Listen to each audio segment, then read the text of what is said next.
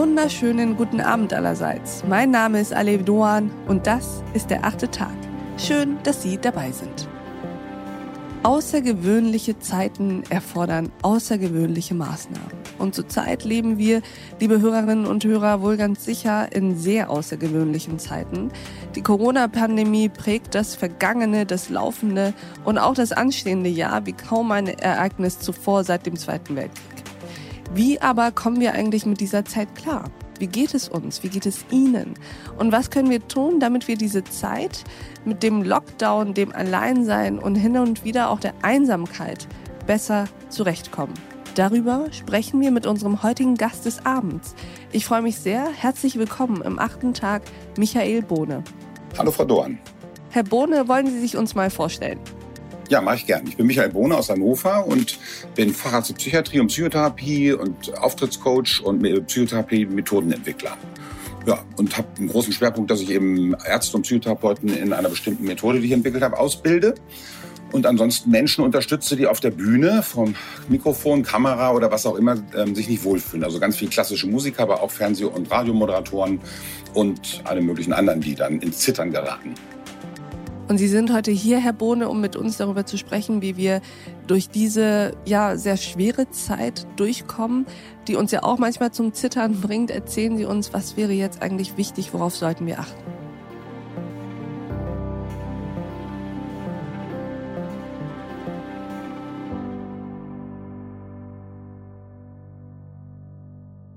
Ich glaube, als erstes ist wichtig, dass man versteht, warum man so reagiert. Mhm es gibt ja verschiedene Kernbedürfnisse, die wir Menschen haben. Und diese drei Kernbedürfnisse nach Autonomie, nach Überblick und Orientierung und nach Beziehung sind gerade alle drei verletzt. Also das Kernbedürfnis nach Beziehung ist durch Social Distancing verletzt. Viele Menschen brauchen das wirklich dringend zum Leben und Überleben, Kontakt zu haben und nicht nur, also sozusagen dreidimensionalen Kontakt, sondern auch leiblichen Kontakt, dass man sich berührt und sowas. Und das ist ja komplett mal runtergefahren seit über einem Jahr.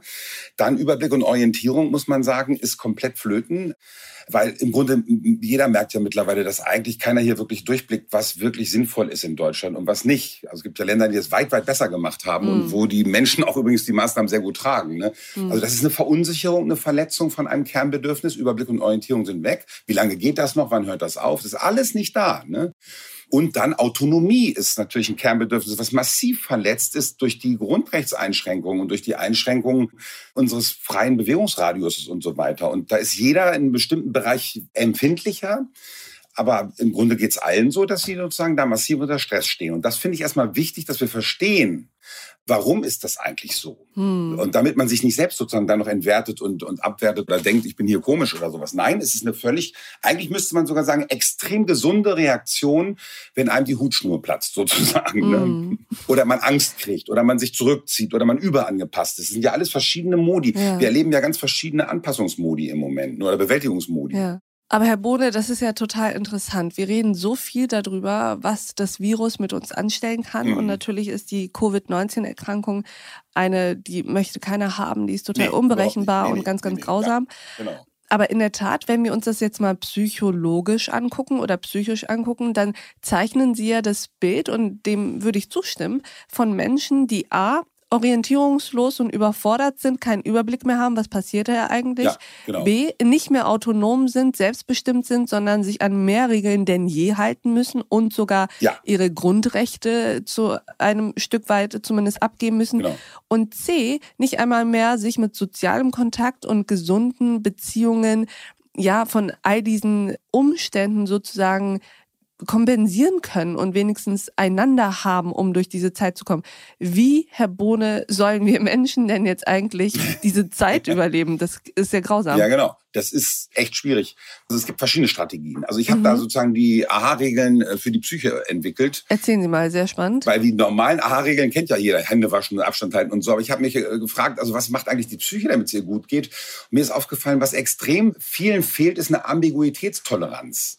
Also eine Mehrdeutigkeit auszuhalten. Also je nachdem, das heißt, aushalten, nicht genau zu wissen. Ja, und vor allem je nach Position was anderes im Grunde zu verstehen. Wenn ich als Notarzt oder als Intensivmediziner arbeite, und jeden Tag mir da Patienten wirklich, ich die kaum aus der Beatmung wieder rauskriege, dann habe ich eine andere Meinung dazu. Oder wenn meine Liebsten gestorben sind, habe ich eine andere Meinung dazu, mm. als wenn mir gerade der Laden zugemacht wird. Ich bin insolvenzbedroht und ich kenne auch übrigens keinen, der irgendwie betroffen ist von Corona. Das ist doch klar, dass man dann unterschiedliche Positionen hat. Mm. Und auch was sozusagen die Maßnahmen angeht, äh, je nachdem, in welcher Rolle ich bin. Also wenn ich jetzt der Betroffene bin, kann ich ärgerlich sein ne, und eine Empörokokkeninfektion auch kriegen. Ne?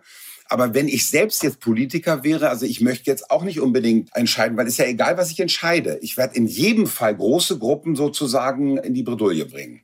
Mhm. Ich habe gemerkt, dass die Leute, die verhärtet sind sozusagen oder die, die sozusagen Stress kriegen, dass die oft nur noch eine Sichtweise sozusagen praktizieren können und mhm. nicht mehr sozusagen hin und her schwingen können, die verschiedensten Positionen eintreten können. Ne? Das wäre sozusagen A, also Ambiguitätstoleranz. Und H, mhm. hilft dir selbst. Emotionale Selbsthilfe ist total wichtig im Moment. So, aber davon sprechen ja so viele. Emotionale Selbsthilfe. Erklären Sie uns mal bitte, wie soll man das eigentlich machen, wenn man jetzt nicht ausgerechnet mehrere Therapien schon hinter sich hat und ungefähr ja. weiß, wie das funktioniert? Also sprechen da wirklich so viele von? Ja von der Emotionalität. Ja. Das ist sehr interessant. Merke ich jetzt, habe ich noch gar nicht so mitgekriegt. Jetzt müssen wir ja den Normalbürger mal fragen, was hast du denn in der Schule, im Elternhaus oder im Religionsunterricht oder wo auch immer über emotionale Selbsthilfe gehört? Ich muss mal sagen, wahrscheinlich gar nichts. Mhm. Wir, wir werden jetzt auch konfrontiert damit, dass wir als Gesellschaft, was Emotionalität angeht, was Selbstmanagement-Techniken angeht, irgendwie ein bisschen analphabetisch unterwegs sind. Mhm. Ne? Aber man kann ja mal gucken, was sagt die Forschung, was sagt die Praxis, was da helfen kann. Ganz mhm. einfach, Sport. Oh, die Antwort habe ich befürchtet. Hilft total. Gegen Depressionen besser als Medikamente übrigens. Ne? Also Sport, super. Bewegung, super. Achtsamkeitsübung, Meditation, klasse. Yoga, super. Ich bin ja ein Vertreter dieser Klopftechniken, wo man sozusagen das äh, neuronale System über haptische Stimuli aktiviert, also darüber, dass man Körperpunkte klopft und dadurch die gesamte mal, emotionale Organisation im Gehirn sozusagen beeinflusst. Klopftechniken extrem mhm. gut wirksam dabei. Also das sind so Sachen, die man gut machen kann. Mhm. Ne? Und wir haben ja diese Seite innen-leben.org ins Leben gerufen, diese Hilfeseite mm. beispiellose Zeiten. Und da haben wir dann auch genau gezeigt, sozusagen, wie kann man das machen, dass man da bestimmten Stress sich drauf fokussiert und klopft. Ne? Mm. Und das dritte, die Aha-Regel ist ja das dritte A, ist also Art, also Kunst, die Kunst des Reframens zu trainieren. Also das ist immer schon ein Resilienzfaktor von uns Menschen gewesen, wenn ich in einer Not bin und ich oder in einer Situation bin, die sehr, sehr belastend ist und ich selbst keinen Einfluss auf die direkte Situation habe, dann kann ich aber die Art und Weise, wie ich darauf reagiere, sehr wohl beeinflussen. Mhm. Und das kann ich über Reframing machen sowas wie, ist das klasse, dass wir endlich mal die Wälder hier rund um Hannover kennenlernen. Also das war bei uns mhm. so. Ne? Wir sind immer wandern gegangen und wir waren fasziniert von der Schönheit der Wälder hier direkt vor unserer Tür. Ne?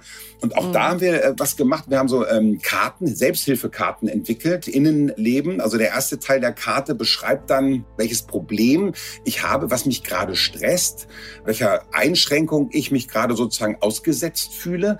Also zum Beispiel ist da auf der ersten Karte steht dann drauf, auch wenn mir gerade die Fälle wegschwimmen oder auch wenn ich ich mich total abgeschnitten fühle von meinem sozialen Umfeld oder auch wenn mir das, mich das alles überfordert oder auch wenn ich irgendwie finde, dass das alles übertrieben ist oder was auch immer. Und dann kommt der zweite Teil, Lebenkarte. Ne?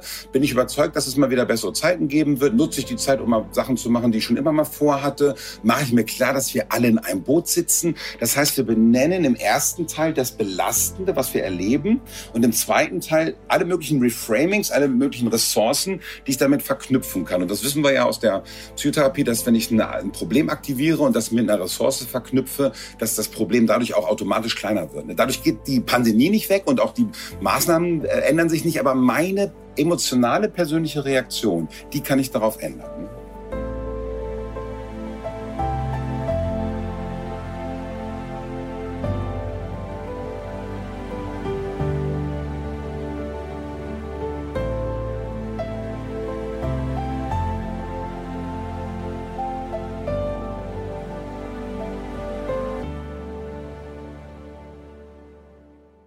Aber ist gerade bei dem letzten Punkt nicht der Zeitfaktor ein besonders relevanter? Das heißt, dauert es irgendwann nicht zu lange, als dass man sich mit solchen Reframings irgendwie noch am Ball halten kann?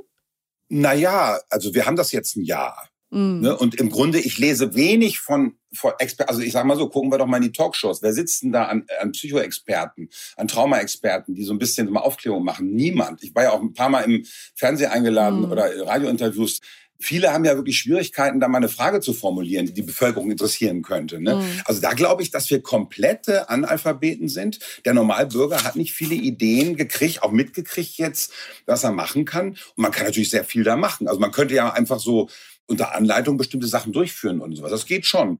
Aber warum sind wir eigentlich solche emotionalen Analphabeten, wie Sie sagen? Wir versuchen in der Redaktion im achten Tag das Thema psychische Gesundheit und mentale Gesundheit so oft wie möglich zu thematisieren, weil dass es immer noch so tabuisiert wird in der Gesellschaft, ist eigentlich nicht wirklich nachzuvollziehen. Ist es nicht, genau. Und wir hatten ja auch schon Psychologen und Psychotherapeuten, die vor einer dritten Welle warnten, mhm. einer dritten Welle, die eben nicht mit der Viruserkrankung zusammenhängt, sondern mit den ja. psychischen Belastungen, die aufgrund der Einschränkungen jetzt einfach folgen. Ja. Aber warum fällt es uns immer noch so schwer, solche Themen massentauglich zu besprechen? Ich glaube, dass das Thema Psyche und Psycho tabuisiert ist. Und jetzt müsste man historisch mal ganz weit nach hinten gehen. Also in Deutschland ist das ja vor allem so. Im Dritten Reich wurden die psychisch Kranken aussortiert und ausgesondert. Da gab es ein Gesetz zur Vernichtung von Menschen, die, die psychisch krank sind. Mhm. Also wenn man sich das anguckt, wie viele Menschen da die psychiatrische Erkrankungen hatten, auch weggeschlossen oder umgebracht wurden. Da fing das ja an, dass sozusagen das Thema Psycho oder Psychomedizin erstmal einen schlechten Leumund hatte. Dann gab es die Zeit, wo die Psychiatrie mit Gewalt unterwegs war. Und mhm. ähm, einer Flug übers Kuckucksnest, solche Filme kennt man. Sein Name ist R.P. McMurphy. Er ist 36 Jahre alt. Er wird in die staatliche Nervenheilanstalt eingeliefert. Man hält ihn für verrückt. Warum glauben Sie, kommen die auf die Idee? Das ergibt überhaupt keinen Sinn für mich. Jack Nicholson ist R.P. McMurphy. In Einer flog über das Kuckucksnest. Glauben Sie, dass mit Ihrem Verstand wirklich irgendwas nicht in Ordnung ist? Da ist alles in Ordnung, Doktor. Entschuldigen Sie, Miss. Meinen Sie, dass es möglich wäre, die Musik etwas leiser zu stellen? Ein paar von uns möchten sich nämlich gern unterhalten. Und es wurden Medikamente, die nicht wirklich sinnvoll waren, verordnet, die die Menschen sehr stark verändert haben. Das hat alles ein negatives Bild auf die Psychomedizin gebracht. Dann gab es Psychotherapie, die war aber nun wiederum System in Frage stellend, weil sie immer wieder hinter die Dynamiken, hinter die Machtstrukturen geguckt hat. Mhm. Da war natürlich klar, dass keiner wollte, dass aufdeckende Psychotherapie, Psychoanalyse die, die Machtsysteme in Frage stellt. Da hatte noch keiner Interesse daran, dass das bekannter wird. Ne? Okay, der letzte Punkt ist jetzt tatsächlich einer, den ich noch nicht kannte. Das ist ja super interessant. Ja, doch, also das glaube ich kommt da mit rein. Dann ist es die Tabuisierung. Wenn wir über Psycho reden, fühlen sich viele, weil wir es eben alle nicht so gewohnt sind, sofort unsicher und entlarvt. Mhm. Ich bin ja jemand, der das Auftrittscoaching in die klassische Musik gebracht hat und an vielen Musikhochschulen Vorträge gehalten habe, Lehraufträge gehalten habe und so weiter letzten Endes habe ich das Thema an den Musikhochschulen nicht wirklich implementieren können, mhm. obwohl viele der Studierenden weit unter ihren Möglichkeiten bleiben. Also die Musikhochschulen haben komplett versagt, was das Thema mentale Stärke angeht. Und das ist natürlich eine psychologische Komponente. Mhm. Es gibt Musiker, die saugut ausgebildet sind und die machen dann ein Probespiel oder ein Vorsingen und versagen da und kriegen keine Stelle. Und ich habe hunderte von, von diesen Leuten gesehen und denen äh, geholfen, die unterstützt. Das ist überhaupt keine Raketentechnik. Das ist relativ einfach, das zu machen. Trotzdem war es brutal schwer, das Thema psychologisches Auftrittscoaching, mentale Stärkenaktivierung sozusagen an die Musikhochschulen zu bringen. Erzählen Sie mal, Sie sagten, das ja. ist keine Raketentechnik. Wie macht man das? Naja, es geht immer sozusagen um emotionale Selbstregulation. Und da müssen wir Techniken nutzen, die sozusagen direkt über den Körper das Emotionssystem beruhigen. Und da gibt es eben seit ein paar Jahren ganz viel. Und ich bin ja eben, wie gesagt, dieser Fan und Vertreter dieser Klopftechniken, weil ich damit extrem schnell Affektregulation machen kann. Mhm. Es gibt auch andere Methoden. Mit Hypnose kann man das machen oder mit EMDR, das ist eine Augenbewegungstechnik. Es gibt ganz vieles da im Bereich. Ne? Mhm. Das ist eine Seite. Wir müssen immer wieder Emotionsregulation haben. Das heißt, wenn ich eine Panikattacke habe, wenn ich totalen Stress habe, wenn mein Puls richtig hoch geht, muss ich sofort was haben, was ich als Mensch machen kann. Mhm. So, das haben die meisten nicht. Dann müssen sie wohin gehen und reden über ihre Probleme. Wenn mein Emotionssystem aus dem Ruder läuft, ist Reden meistens nicht mehr hilfreich. Mhm. Ne, reden ist super, aber nicht dann. Also wir brauchen Emotionsregulation und dann brauchen wir sozusagen genaue Analyse. Oft ist es ja, hat es ja was mit dem Selbstwertgefühl zu tun beim Auftritt jetzt. Genaue Analyse der Selbstwerträuber und dann eine Transformation in Selbstwertspender. Wie muss ich auf mich schauen, wie muss ich meinen Wert verstehen und definieren, damit ich mich auf der Bühne sozusagen, jetzt in diesem Fall, wohlfühle und nicht belastet. Und da kommt das nächste Thema. Es ist ein Tabuthema, das Thema Selbstwert. Mhm. Also Selbstwert ist ein wichtiger Punkt, aber wenn wir darüber reden, wird es sehr persönlich. Und dann gehen die Schotten dicht. Also mhm. ich, das, von daher glaube ich, das Thema wird tabuisiert. Und das, das sieht man eben schön in diesem, obwohl das ja eigentlich relativ ungefährlich ist, jetzt beim Thema Bühne und Auftritt da ein bisschen über psychologische Aspekte zu reden. Worüber reden wir da? Darüber, dass ich selbst eine Altersregression habe, mich kleiner fühle, als ich bin, dass ich vielleicht innere Antreiber habe, die mir Perfektionismus aufoktroyieren, der mich dann letzten Endes stresst, dass ich abhängig bin von der Meinung anderer. Über solche Sachen reden wir da. Das ist ja nichts, äh, eigentlich nichts Schlimmes. Ne? Aber dadurch, dass wir es tabuisieren, das Thema, dadurch machen wir es doch, dadurch laden wir es erst mit Schamhaftigkeit auf wenn jetzt ein Politiker im Fernsehen sagen würde, ja, ich bin heute echt ein bisschen aufgeregt, weil ich weiß, dass Sie mich gerade ganz gleich sehr kritische Fragen stellen und ich sag mal so, ganz viele Antworten habe ich auch nicht. Deswegen mhm. muss ich mal gucken, wie es mir heute so geht. Also wenn wir sowas hören würden, was ja komplett illusorisch ist, ne?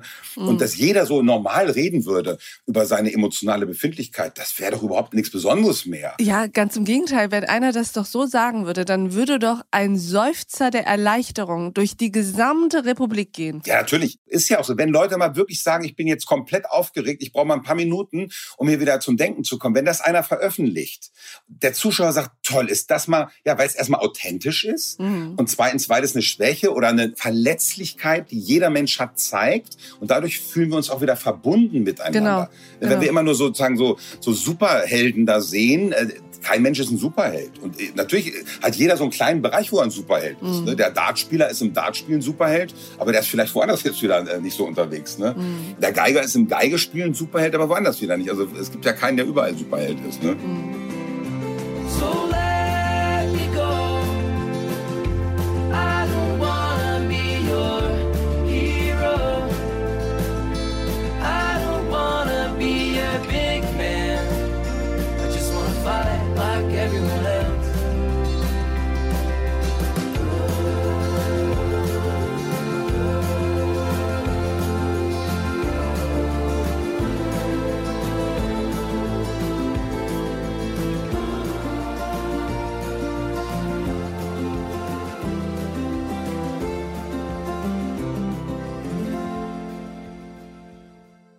Haben Sie denn das Gefühl, dass sich zumindest ein bisschen etwas tut? Dass wir ein bisschen offener mit unserer Verletzlichkeit, offener mit unseren, ja, auch schwierigen Phasen umgehen? Ja, doch, definitiv. Also erstmal das Thema Psychotherapie ist nicht mehr so diskreditiert wie vor 20, 30 Jahren. Früher musste man doch erklären, warum Psychotherapie sinnvoll ist. Heute mm. liest man in jeder Zeitung, die Ärzte sollen weniger Medikamente bei ADHS verordnen und sollen mehr Psychotherapie mm. machen. Also da hat sich ja schon was geändert.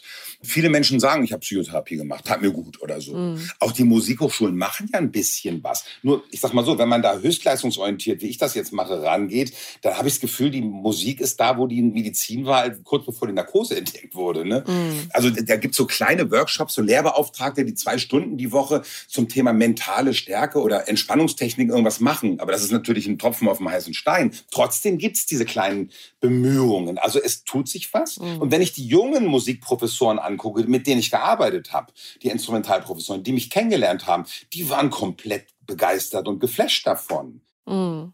Haben Sie manchmal das Gefühl, dass wir Menschen Angst davor haben, anderen zu nah zu kommen? Das gibt's natürlich. Das, der, die Angst vor Nähe ist ja ganz bekannt. Und das ist auch eine Ambivalenz. Wir suchen Nähe mm. und gleichzeitig, wenn es dann zu nah wird, dann macht's echt Angst, weil das ist natürlich dann, huiuiui, meine Fassade ist dann vielleicht nicht mehr so stabil und dann zeige ich vielleicht eine Verletzlichkeit oder eine Schwäche. Und wie ist denn das, wenn einer einem was Berührendes erzählt und man fängt dabei an zu weinen? Das ist ja für viele ganz komisch. Mhm. Also das ist denen ja sogar peinlich, obwohl sie berührt sind. Das ist ja, aus, würde ich ja sagen, aus psychologischer Sicht, wow, da, ist, da lässt sich jemand berühren und ist so durchlässig, dass er auch als Mann Tränen in den Augen hat. Mhm. Sei das ein Film oder sei das von einer von einem Schicksal hört, was ein anderer hatte, was ihn sehr berührt hat, oder eine eigene Lebenserfahrung berichtet, wo er sehr berührt war und da hat er Tränen in den Augen, das ist doch eigentlich total genial. Also das sind doch mhm. eigentlich die Helden. Und, und manchen ist das dann peinlich, ne? weil man mhm. so denkt, oh, jetzt habe ich meine Fassade hier sozusagen ein Stück verloren. Ne? Mhm. Hab was von mir gezeigt sozusagen. Ja, genau. Ungewollt. Herr Bohne, zum Abschluss würde ich gerne wissen, wie geht es Ihnen eigentlich gerade? Mir? Mhm. Ach, ähm, ich sag mal so, das ist auch wieder kontextabhängig. Ich bin ja Fortbildungsanbieter und hab, äh, mache für Ärzte und Psychotherapeuten äh, Fortbildung und das geht auch nach wie vor in Niedersachsen, ist ja erlaubt. Und mhm. da merke ich, dass das total erfüllend ist, weil viele sagen, ich habe seit drei, vier, fünf Monaten keinen echten Menschen mehr gesehen. Mhm. Endlich wieder leibhaftige Menschen. Mir ist total klar geworden, wie wichtig wirklich Präsenzlernen ist. Also ich würde bei dieser ganzen Zoom und diese ganzen Geschichten da, würde ich umschulen. Ich würde das nicht machen, Fortbildungen über online. Halte ich für völlig überschätzt auch. Vorträge geht, oder sowas, was wir jetzt machen, ist ja auch so ein modernes Medium, finde ich super, aber nicht ganze Ausbildungskurricula oder so, das geht nicht. Herr Bohne, haben Sie zum Abschluss noch einen emotionalen Tipp, eine Botschaft, die Sie gerne ja. jetzt mit den Hörern ja. in aller ja, Kürze teilen würden? genau. Genau, also gerade in harten Zeiten ist eine Sache ganz wichtig. Man kann Leichtigkeit, Zuversicht und Humor gar nicht ernst genug nehmen. Das ist ein wunderbarer Schlusssatz. Dem möchte ich mich sehr gerne anschließen. Vielen Dank, Herr Bohne, Super. dass Sie bei uns im achten. Tag waren. Frau Dohan, ganz vielen Dank. Ne? Und ich danke auch Ihnen, liebe Hörerinnen und Hörer, fürs Mithören und Mitdenken. Und ich würde mich freuen, wenn wir uns im nächsten achten Tag wieder begegnen. Bis dahin, auf sehr, sehr bald. Ihre Alef Doan.